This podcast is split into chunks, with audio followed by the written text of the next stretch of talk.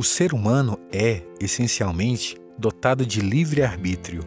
Ele não existe simplesmente, mas sempre decide como será sua existência, o que ele se tornará no momento seguinte. Frases de Viktor Frankl. Olá, sejam bem-vindos ao Corre Aqui Freud, seu podcast de leituras interessantes do curso de Psicologia. Vamos para a reflexão de hoje?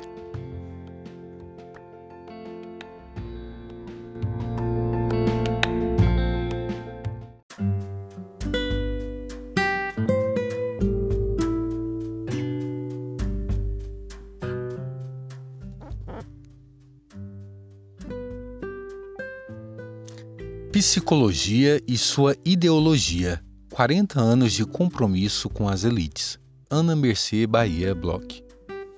Compromisso social da psicologia é um tema bastante importante e tem estado em voga nos congressos e nas reflexões críticas no campo da psicologia.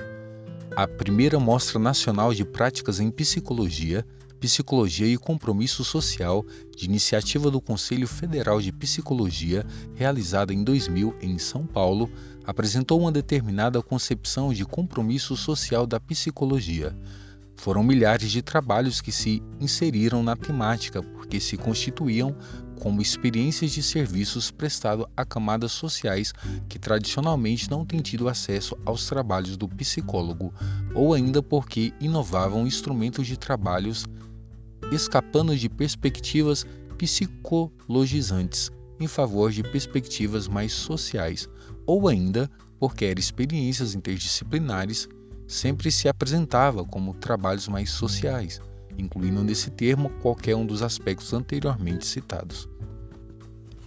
A primeira mostra de práticas em psicologia marcou um, assim um novo compromisso dos psicólogos e da psicologia com a sociedade brasileira, mas não inaugurou o compromisso da psicologia com a sociedade. Explicando melhor, a psicologia sempre esteve vinculada à sociedade brasileira e sempre respondeu às demandas sociais. Portanto, manteve em toda sua existência um determinado compromisso com a sociedade.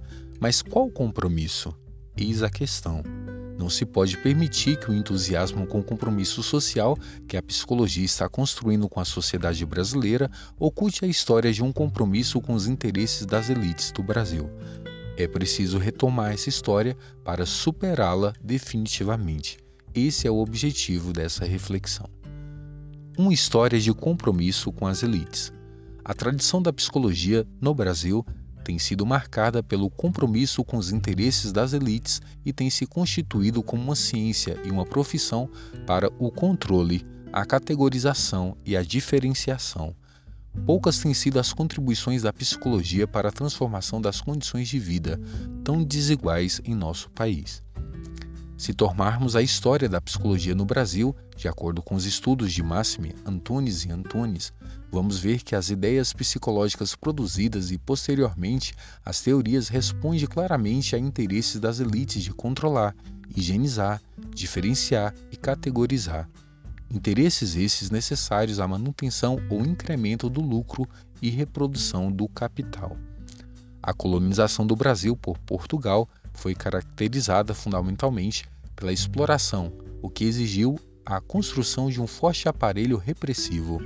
A metrópole necessitava dominar e controlar os indígenas que viviam na colônia, para que, dóceis, permitisse e colaborassem na exploração da terra conquistada. Nesse período, as ideias psicológicas produzidas por representantes da Igreja ou intelectuais orgânicos do sistema português tiveram a marca do controle. São estudos que versam sobre as características dos indígenas e as formas mais eficientes de controlá-los e controlar e o controle das mulheres e das crianças foi também objeto de estudo de preocupação. Esses estudos são considerados pertencentes ao campo da psicologia, por tratarem do comportamento e dos aspectos morais que guiavam as condutas e as ações da população que aqui vivia. No século XIX, o Brasil deixa de ser colônia e transforma-se em império. As ideias psicológicas vão ser produzidas principalmente no âmbito da medicina e da educação e respondem a outros interesses, a higienização da sociedade. Com a vinda da corte portuguesa para o Brasil, surgiu uma demanda de serviços, até então inexistente, como a educação nos seus diversos níveis, inclusive superior, e o século XIX assistiu à abertura de escolas que se tornaram referência no Brasil, como o Colégio Pedro II, a Escola Normal em Niterói e em São Paulo e a Pedagogium, no Rio de Janeiro. Além disso, a vinda da corte proporcionou um desenvolvimento rápido da cidade do Rio de Janeiro, que, sem qualquer infraestrutura para suportar esse desenvolvimento, se viu às voltas de doenças, miséria, prostituição e loucura. O século XIX assistiu, assim, ao desenvolvimento no país das ideias de saneamento e higienização das cidades, higienização que será entendida como material e moral. Essas ideias eram herdadas do pensamento europeu, mas encontraram no Brasil um terreno fértil. Buscavam-se uma sociedade livre de desordem e de desvios. A educação esteve marcada por práticas autoritárias e disciplinares, a medicina pela criação de hospícios como asilos higiênicos e de tratamento moral. Em 1942 é inaugurado no Rio de Janeiro o Hospício Pedro II. Em 1852, em São Paulo, o Asilo Provisório de Alienados da cidade de São Paulo. A sociedade esteve dominada pela ideologia da ordem e da higienização. As ideias psicológicas produzidas nesse período puderam colaborar significativamente no trabalho da educação e da medicina, na busca de higienização moral da sociedade brasileira. A educação marcada pela busca de controle de impulsos considerados inadequados nas crianças caracterizou-se por práticas disciplinares e moralistas. Carregada de racionalidade e de controle, a educação buscou desenraizar o mal que caracterizava a natureza infantil. As ideias no âmbito da medicina falavam da degenerência das raças e da imoralidade que isso acarretava na sociedade. Os problemas sociais eram lidos a partir dessas perspectivas e a higienização social almejada era obtida, se não pela educação, pela reclusão dos imorais em asilos higiênicos. As ideias psicológicas falavam da moral como características natural do homem, que a perde quando degenera. A moralidade naturalizada falavam de valores que eram dominantes nas sociedades europeias e que correspondiam à moral dos grupos dominantes. Esses valores, distantes das possibilidades das camadas trabalhadoras e escravas da sociedade brasileira, associava-se com facilidade à imoralidade, à pobreza e à negritude. No entanto, essas associações ficavam ocultadas pelo discurso naturalizante e servia às teorias da degenerência das raças. No final do século XIX, trouxe à República e o século XX a riqueza cafeeira e o desenvolvimento do polo econômico do Sudeste. A psicologia adquiria o Estatuto de Ciência Autônoma na Europa e em seguida nos Estados Unidos. Na educação, o pensamento estava marcado pelo movimento da Escola Nova, que colocou o indivíduo como eixo da sua construção e deu ênfase à preocupação cientifista, transformando as escolas em verdadeiros laboratórios. A escola nova valorizou a infância e trabalhou para preservá-la.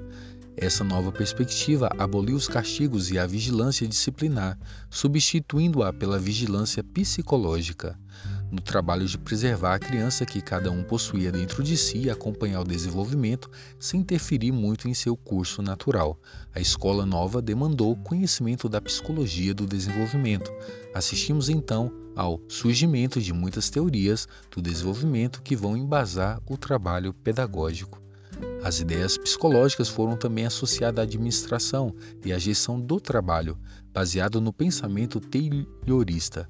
A industrialização no Brasil fez nova exigência à psicologia, que, com a sua experiência da psicologia aplicada à educação, pôde colaborar significativamente com o conhecimento que possibilitou a diferenciação entre as pessoas para a formação de grupos mais homogêneos nas escolas e a seleção de trabalhadores adequado para as empresas. As guerras trouxeram o desenvolvimento de testes psicológicos, instrumentos esses que viabilizam essa prática diferenciadora e categorizadora da psicologia. Foi com esse lugar social que a psicologia se institucionalizou no Brasil, sendo reconhecida em 1962 como profissão. Essa pequena retrospectiva mostra que a psicologia esteve comprometida com os interesses das elites brasileiras, ora para o controle, ora para higienizar e ora para diferenciar e categorizar. Foi com essa tradição que a psicologia se tornou profissão reconhecida no Brasil em 1962. Passado 40 anos, vale a pena refletir sobre a inserção que teve nesse período na sociedade brasileira. Os 40 anos de profissão regulamentada.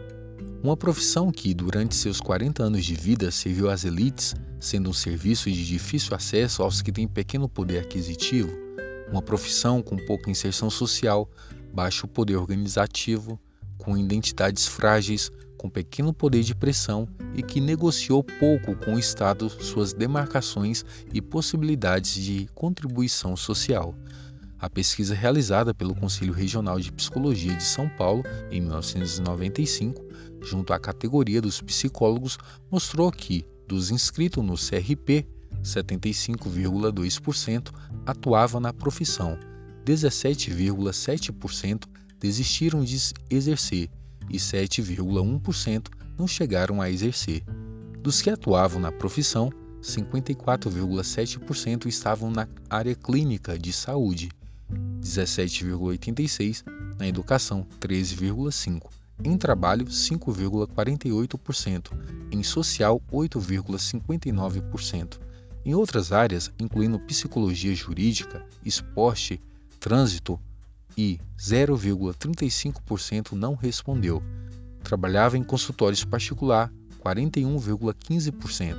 Atuava em hospitais, 12,31%. Em unidades básicas de saúde, 3%.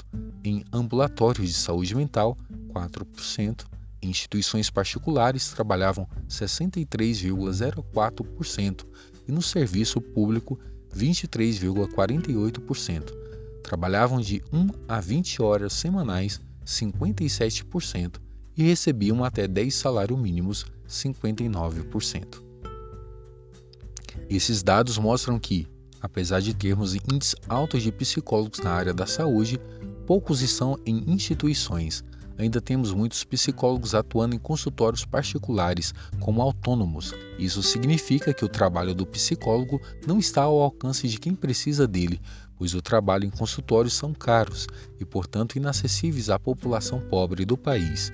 A inserção do psicólogo na sociedade ainda é pequena, dado seu potencial humano e técnico. Outro elemento nos ajuda a avaliar a inserção social da psicologia. A psicologia como profissão ainda é frágil, pois ela está pois ela dá respostas pouco desenvolvidas, que atende às diferentes demandas com respostas genéricas.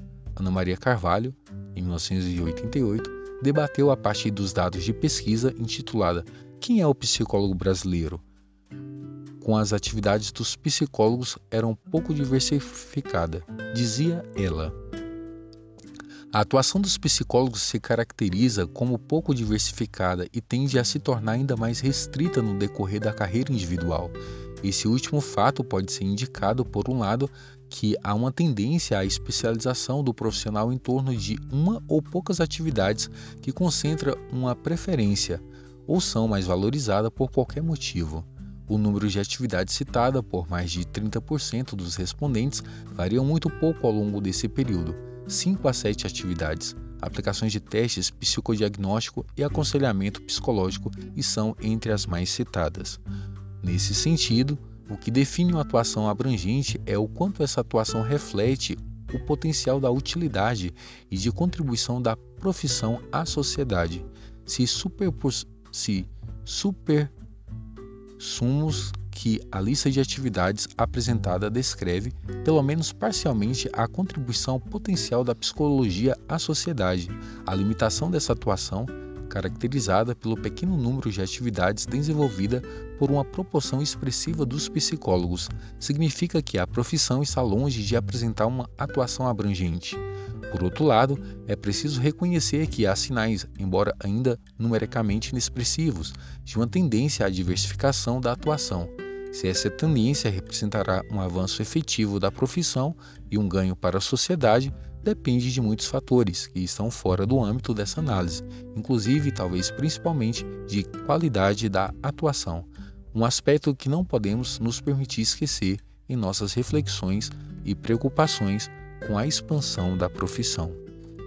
Essa contribuição de Carvalho nos permite perceber os sinais da fragilidade da profissão e de sua pequena institucionalização. Os dados mostram que ainda estamos longe de atingir nossos sonhos de colocar a psicologia a serviço de quem ela, quem dela necessita. A psicologia se instituiu assim em nossa sociedade moderna como uma ciência e uma profissão conservadoras que não constroem nem debatem um projeto de transformação social. Aqui cabe um parêntese que analisaremos essa questão. A psicologia se afastou da tarefa da construção de um projeto social, principalmente por ter adotado uma perspectiva naturalizante do homem e de seu desenvolvimento psíquico. As teorias desenvolvidas tornaram o psiquismo como algo natural que tinha percurso certo. O trajeto do desenvolvimento psíquico estava dado pela natureza humana. Essa concepção afastou as teorias das preocupações sociais e não exigiu dos psicólogos um posicionamento no sentido de adoção de um projeto de sociedade e de homem. Mas não se pode esquecer que fazem parte da história as tendências progressistas minoritárias na profissão e na ciência. As forças progressistas acompanharam todo o desenvolvimento e vão obter vitórias apenas no decorrer dos anos 70, com a criação da área da psicologia comunitária. Não pretendemos aqui fazer um balanço desse período, mas apenas apontar que a psicologia comunitária significou um avanço porque exigia que a psicologia olhasse a realidade social como um princípio da construção da ciência e da profissão. A partir daí, se desenvolveu essa visão que se transformou em forças progressistas na saúde pública, nos anos 80 e posteriormente em outros setores, educação, assistência social e trabalho. Cabe ressaltar também que, nesses 40 anos, a psicologia se tornou uma profissão feminina, como analisou Fulvia Rosenberg em 1984. Nos anos 80, a generalidade, da área que permitia uma adaptação ao mercado de trabalho, a possibilidade de conciliar o trabalho doméstico, a maternidade e o trabalho profissional, pelo caráter assistencial e pela possibilidade de adaptar seus horários de trabalho, levaram a psicologia, no Brasil, a se constituir como uma profissão feminina. Essa característica deve também ser considerada para que possamos compreender a timidez e a acomodação sociais da psicologia, dada a pouca história da luta das mulheres em nossa sociedade até esse período.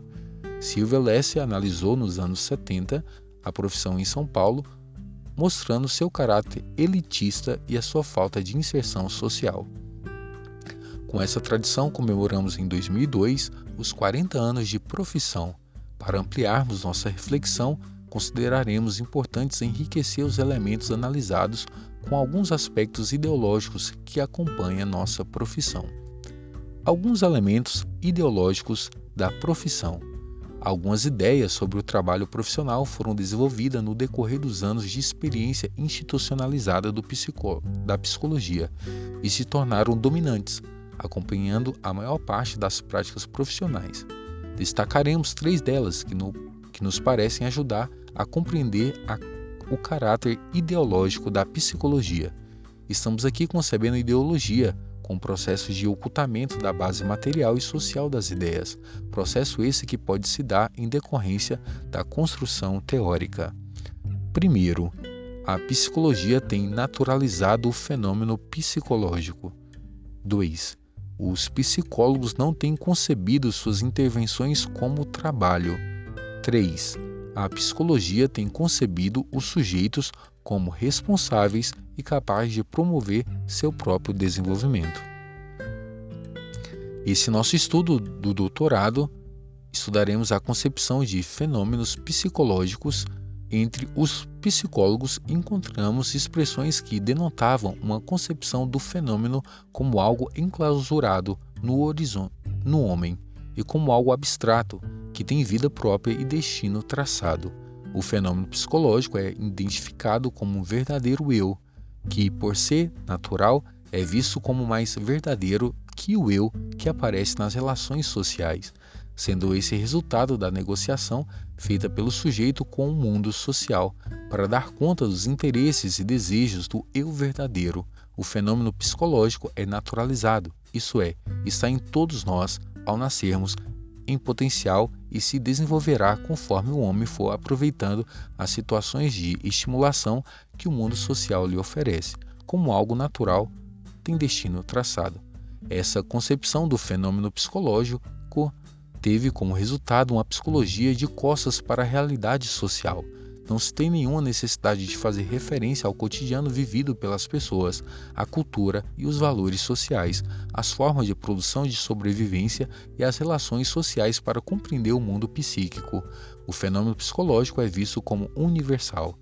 A consequência para a prática profissional dos psicólogos é quase esta: é que esta surge como algo que dá suporte ao desenvolvimento natural, reencaminhando para o seu trilho quando se percebe um desvio.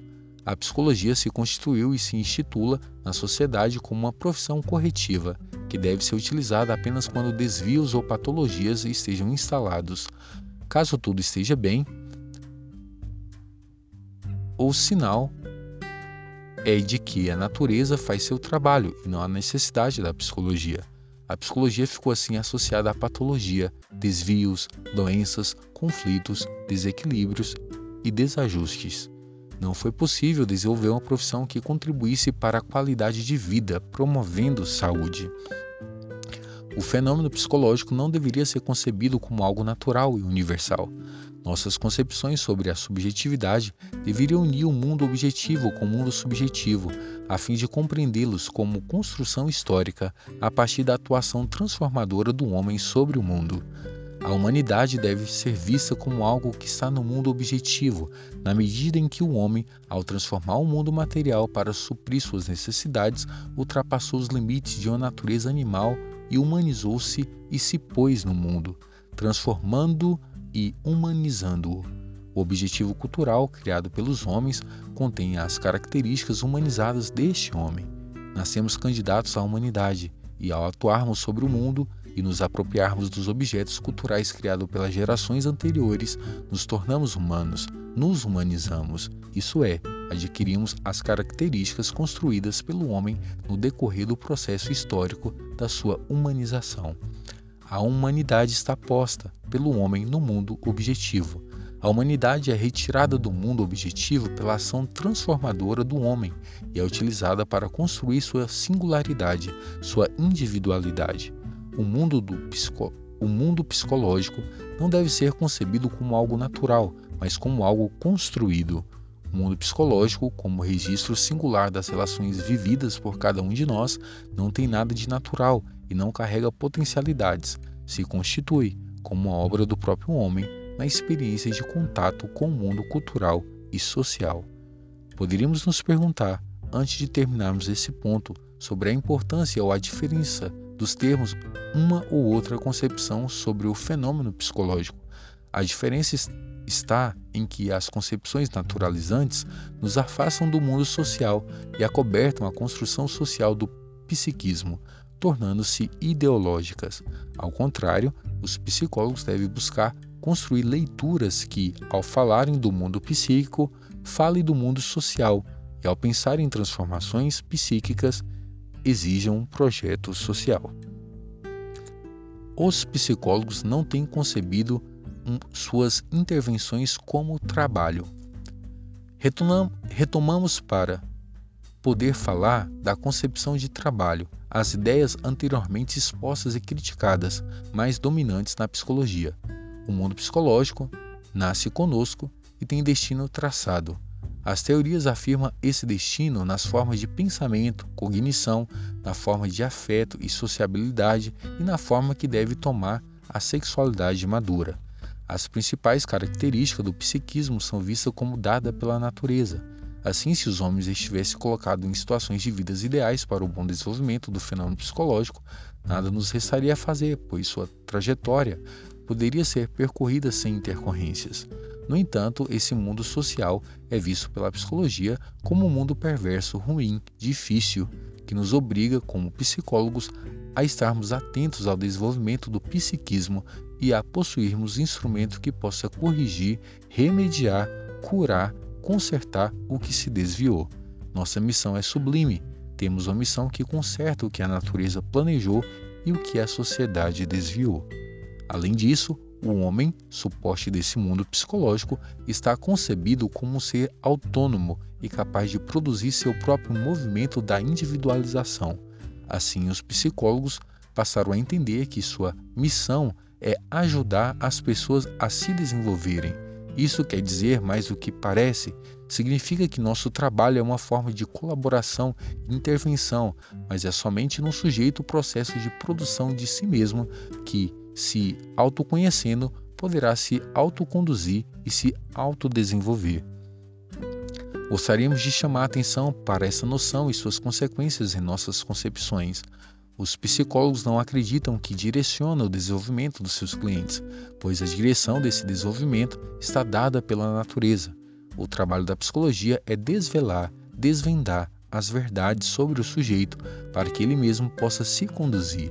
Assim, os psicólogos se isentam de assumir um projeto social, de homem e de sociedade, para promover e incentivar por meio do seu trabalho, do seu trabalho. Essa discussão sobre que a sociedade, que o homem estamos promovendo e estimulando em nossas concepções e com nosso trabalho, nem se coloca para a maioria dos psicólogos. O trabalho de o trabalho, intervenção intencionada e direcionada sobre o mundo não existe para a maioria dos psicólogos. Não se pode nem mesmo cogitar a ideia de que direcionamos as pessoas, de que as influenciamos a partir de nossas intervenções profissionais. Todos os nossos recursos de trabalho são vistos como neutros. Todas as nossas teorias sobre o mundo psicológico são universais e não estão relacionadas à concepção essa ou aquelas. Nossa prática não tem nada a ver com interesses sociais e com as disputas políticas da sociedade. Por isso, concluímos em nosso trabalho de doutoramento que a prática profissional é apresentada na maioria absoluta das respostas como uma prática técnica, isso é, uma prática que contém um saber, métodos, técnicas e teorias que auxilia o desenvolvimento do homem auxilia a retomada de um caminho desviado, auxilia a redução do sofrimento, o autoconhecimento necessário para o equilíbrio e adaptação do meio social. O trabalho também, na maioria das respostas, busca esclarecer, permitir a compreensão, favorecer a escuta, conhecimento de aspectos desconhecidos, explicitar os aspectos do indivíduo que ele desconhece, não se coloca uma finalidade social ou política para essa prática. As finalidades estão ligadas apenas ao indivíduo e a um movimento que lhe é próprio, natural e que deve ser conservado ou reconduzido. Cabe apontar que no discurso dos psicólogos é possível detectar algumas noções ou suposições importantes: onipotência, ajuda aos outros, finalidade de adaptação, busca da felicidade e do equilíbrio. Os psicólogos evidenciam em seus discursos, principalmente quando relatam seus trabalhos, uma noção onipotente da profissão e de si próprios como profissionais. Duas frases poderiam estar aqui representando esse pensamento. Acredito que o trabalho terapêutico é um fazer alma, buscar sentido na vida. Tentamos chegar à essência do homem. A ideia de ajuda incondicional ao outro é também presente nos discursos, ajuda na busca da adaptação e da felicidade.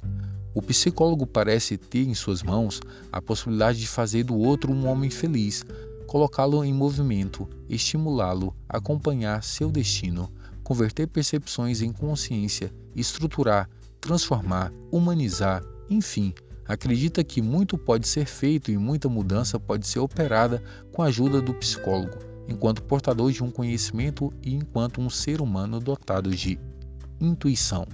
No entanto, esse discurso vem acompanhado da fala, mas o psicólogo não muda o homem, apenas contribui para que ele próprio se modifique, e a onipotência se traveste da humanidade absoluta, e o psicólogo nega o seu próprio trabalho, nega sua intervenção na qual emprega sua energia para transformar o que se apresenta naquilo que surge em seu pensamento como fim desejado. E aí está a questão: o psicólogo efetivamente, a nosso ver, trabalha, ou seja, emprega energia para transformar em determinadas direções. Não fosse assim, não saberia quando dá alta e não saberia quando alguém precisa de seu trabalho. Isso mostra que ele tem sim um modelo, um padrão do que considera certo, normal, esperado, desejável. No entanto, a psicologia construiu um discurso que nega essa intervenção direcionada. Escondeu-se atrás de um discurso de que o homem se autodetermina e se autodesenvolve. Ocultou em seu discurso seu projeto social, tornou o discurso sobre seu trabalho ideológico. Um bom exercício crítico sobre essa questão consiste em levantarmos critérios que nos permitem, como psicólogos, julgarmos as condições de saúde psíquica de alguém.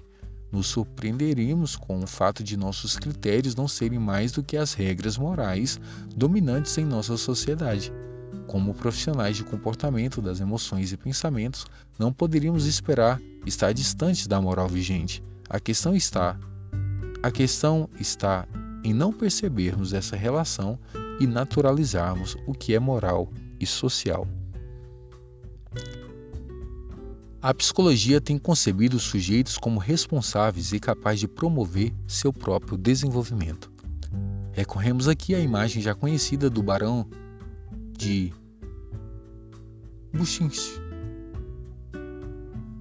Mauchen, que deu nome a nosso trabalho de doutoramento exatamente porque permitia refletir sobre e criticar a noção do homem e de desenvolvimento presentes na psicologia. O barão aparece em histórias infantis alemãs e conta que o barão saiu do pântano em que caiu com seu cavalo, puxado pelos próprios cabelos.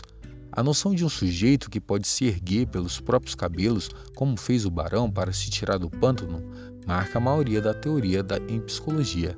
Há, na concepção em psicologia, uma ideia de que o homem possui em si mesmo uma força motriz que o movimenta, que o destino para o destino do seu desenvolvimento. O homem está pensado como alguém que possui capacidade de produzir seu próprio desenvolvimento, individualização. Essa ideia se torna forte e possível exatamente porque no desenvolvimento está pensado como natural, não apresentado como possuidores dessa força que nos movimenta. Nessa concepção, a sociedade não tem papel algum, está vista como algo externo ao sujeito que nada tem a ver com seu desenvolvimento. O homem se desenvolve pela sua natureza. A sociedade é vista muitas vezes como algo que impede, algo que deve ser driblado, controlado para que não impeça o desenvolvimento das potencialidades que já está no homem. A priori, a sociedade ajuda ou atrapalha, mas nunca é vista como algo do humano, construção do próprio homem objetivação do humano, que permite transmitir de geração para geração a humanidade criada pelo homem. Assim, os psicólogos se puseram de costas para a realidade social, acreditando poder estender o fenômeno psicológico a partir do seu próprio homem. Como esse discurso, a psicologia, mais uma vez, ocultou-se às determinações sociais, construindo ideologia. As consequências dessas concepções aparecem na prática profissional de forma bastante clara, pois há uma responsabilização das pessoas pelos próprios processos de desenvolvimento, pelo sucesso, pelo fracasso obtido. Nas teorias de ensino, chega-se mesmo a pensar em dificuldade de aprendizagem como algo de responsabilidade do sujeito. No trabalho clínico, o psicólogo vê uma intervenção como uma contribuição para que o próprio sujeito possa se desenvolver e se curar quando for o caso. Os testes muitas vezes são utilizados como se fotografassem o sujeito por dentro, desvendando a realidade e a verdade de cada um. Acaba-se adotando a ideia de que há um outro eu em nós, capaz de uma força própria, produtora do nosso movimento. A psicologia tem concebido o sujeito como responsáveis e capaz de promover seus próprios desenvolvimento. Essa concepção isola o sujeito e sua subjetividade do mundo social, isenta as instituições sociais e modos de produção da sobrevivência de qualquer responsabilidade pelos sofrimentos psicológicos. O problema e característica do mundo psíquico são explicados pelo próprio funcionamento do movimento. Fechando a reflexão, nossa reflexão apontou para que a psicologia, nesses anos de desenvolvimento no Brasil, como ciência e profissão, tem produzido ideologia, ou seja, tem ocultado a produção social do humano e de seu mundo psicológico. Os psicólogos têm se isentado de discutir projetos sociais, porque o homem e seu psicológico, de forma como são concebidos, não exigem essa discussão. As manifestações de psicólogos contra as desigualdades sociais são muito poucas, são raras as manifestações em relação às questões sociais do nosso tempo, porque se tem pensado que nada disso tem a ver com a psicologia e com o mundo psicológico, seu objeto de intervenção e estudo. A psicologia tem construído ideias que precisam ser superadas, como, por exemplo, crianças não aprendem na escola porque não se esforçam ou porque têm pais que bebem e mães ausentes. As mães pobres não tratam adequadamente seus filhos porque não conhecem os saberes da psicologia. As pessoas não melhoram de vida porque não querem. Os trabalhadores perdem suas mãos nas máquinas devido ao impulso incontrolável que caracteriza sua relação com o trabalho. Os jovens matam criança com tiros porque tem natureza violenta ou porque seus pais. E assim, a psicologia vai explicando todas as questões sociais a partir de mecanismos naturais do mundo psicológico. É preciso trabalhar criticamente, inverter essas explicações. É preciso compreender as relações sociais e as formas de produção de vida como fator responsável pela produção do mundo psicológico é preciso incluirmos o mundo cotidiano e o mundo cultural e social na produção e na compreensão do mundo psicológico. A psicologia precisa, para superar suas construções ideológicas, analisar todos os elementos que constituem como determinações do humano, sem isolar o mundo psíquico no interior do indivíduo como algo natural, universal e dotado de força própria. A mudança nessa concepção permitirá a superação da, ideologia presente na psicologia e consolidará um novo compromisso dos psicólogos e da psicologia com a sociedade, um compromisso de trabalho pela melhoria da qualidade de vida, um compromisso em nome dos direitos humanos e do fim das desigualdades sociais.